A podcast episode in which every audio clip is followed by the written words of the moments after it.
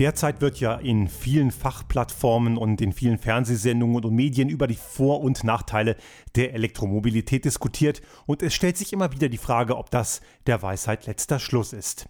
Und Viele Diskussionen laufen zum Teil auch sehr dogmatisch ab. Auf der einen Seite die absoluten Befürworter der Elektromobilität, die ganz klar sagen, das ist es und nur so. Und auf der anderen Seite diejenigen, die komplett in der alten Welt verharren und von Elektromobilität gar nichts wissen wollen. Also die Frage, ist Elektromobilität der Weisheit letzter Schluss? Die Antwort ist ganz klar, nein ist sie nicht. Sie ist der erste, nächste, richtige und wichtige Schritt.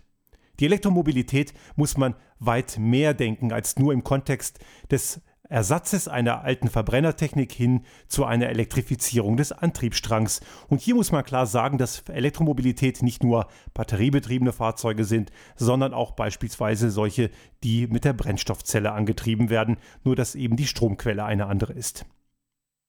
Die Elektromobilität eröffnet allerdings eine Vielzahl ganz neuer Möglichkeiten, die wir für unsere Gesellschaft, für Mobilität, für Energieversorgung und viele andere Dinge komplett neu denken müssen.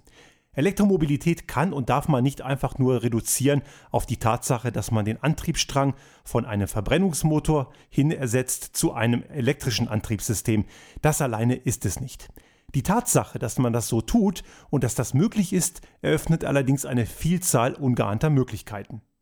Auch wenn man, wie zu Recht immer kritisiert wird, der Strommix in vielen Fällen noch lange nicht ökologisch und sauber ist und damit ein Elektroauto nicht unbedingt viel sauberer ist als ein klassischer konventioneller Verbrennungsantrieb, so hat der Elektroantrieb den großen Vorteil, dass er überhaupt die Möglichkeit bietet, sauber zu sein. Strom kann man grundsätzlich ökologisch nachhaltig erzeugen. Benzin und Diesel werden nie auf Bäumen wachsen und werden immer ein problematischer fossiler Brennstoff, wo man das Rohöl im Vorfeld mehr oder weniger gefährlich aus der Erdkruste pumpen muss. Und im weiteren Verlauf muss man auch klar feststellen, dass Elektrofahrzeuge eine weit höhere Effizienz haben als jeder Verbrennungsmotor, denn schließlich fährt man bei einem Verbrennungsmotor mit einer sehr ineffizienten Heizung durch die Gegend und dabei werden bestenfalls 20 Prozent der Energie in Bewegung umgewandelt, während bei einem Elektromotor schon über 90 Prozent der eingesetzten Energie zu Bewegung werden. Man muss also grundsätzlich korrekterweise feststellen, damit Elektromobilität ein wirklich großer Schritt wird, muss man auch an der Energieversorgung arbeiten. Das tun wir schon seit vielen Jahren und da muss noch einiges mehr passieren. Und im Kontext der Energieversorgung kann ein Elektrofahrzeug obendrein noch ganz andere Dienste leisten, nämlich die Entlastung der Netze. Wir sprechen hier von Smart Grid Technologien. Wenn zu bestimmten Tageszeiten oder Jahreszeiten mehr Energie als sonst im Netz ist, dann kann diese Energie von Elektrofahrzeugen als Speicher aufgenommen werden und später in einem gewissen Umfang wieder abgegeben werden. So können sich auch Lastspitzen vermeiden lassen und Strom kann unter Umständen durch die Bewegung der Fahrzeuge sogar dezentral weiter verteilt werden, in einem gewissen Umfang natürlich. Ein weiterer interessanter Aspekt ist das autonome Fahren. Auch ein Thema, was vielen eher unheimlich ist und viele glauben immer noch, der Mensch fährt am liebsten gerne selber. Auf manche Menschen trifft das sicherlich zu und es trifft nicht auf jeden zu, dass er das autonome Fahren mag. Allerdings ist die Menge der Menschen, die diese Leistung in Anspruch nehmen würden, durchaus nicht klein und es ist davon auszugehen, dass es immer mehr werden. Die Generationen der Zukunft wollen Mobilität, aber kein Fahrzeug mehr besitzen.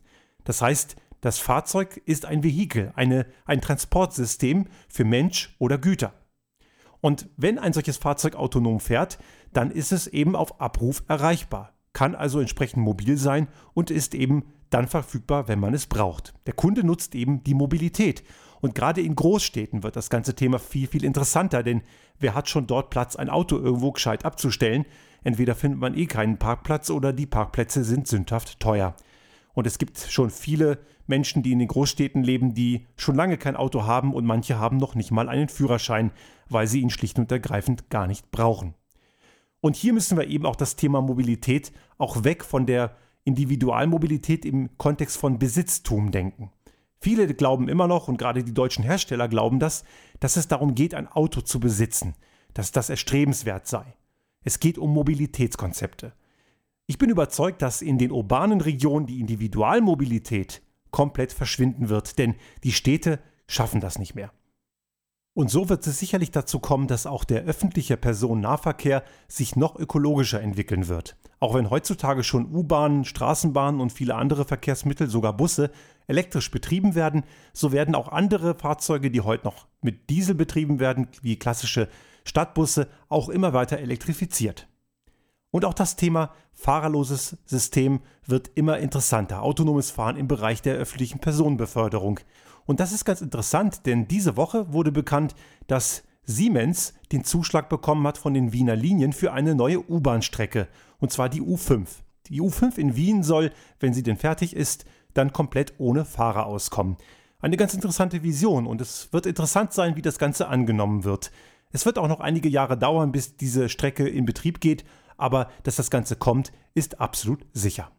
Und nicht zu vernachlässigen sind natürlich die vielfältigen Möglichkeiten, die kleine Start-up-Unternehmen dadurch gewinnen, wodurch natürlich auch die Kunden eine weit größere Auswahlmöglichkeit haben, wenn es darum geht, das richtige Produkt oder die richtige Dienstleistung für sich selbst zu finden. Dadurch, dass die Elektromobilität verglichen mit einem Verbrennungsmotor viel einfacher und simpler ist, so lassen sich eben auch kleinere Unternehmen darauf ein und können mit einem vertretbaren Aufwand in den Bereich der Automobiltechnik und in die Automobildienstleistungen hineinkommen. So hat zum Beispiel ein Professor der RWTH Aachen mit seinen Studenten einen Kleinwagen auf den Markt gebracht, den sogenannten Igo. Klein, kompakt und bezahlbar für im Bereich von unter 20.000 Euro so das gute Stück kosten. Oder auch drei Studenten aus München, die haben mit Crowdfunding den Sion auf den Markt gebracht, der demnächst in die Serie gehen soll. Das Interessante an dieser Idee ist, dass das Fahrzeug seine Energie, die es braucht, zum Teil selbst produzieren kann, weil in die Karosserie Solarzellen hineingelassen sind. Man sieht also, auch für die Kunden wird das Ganze durchaus interessant, was sich dort am Markt tut.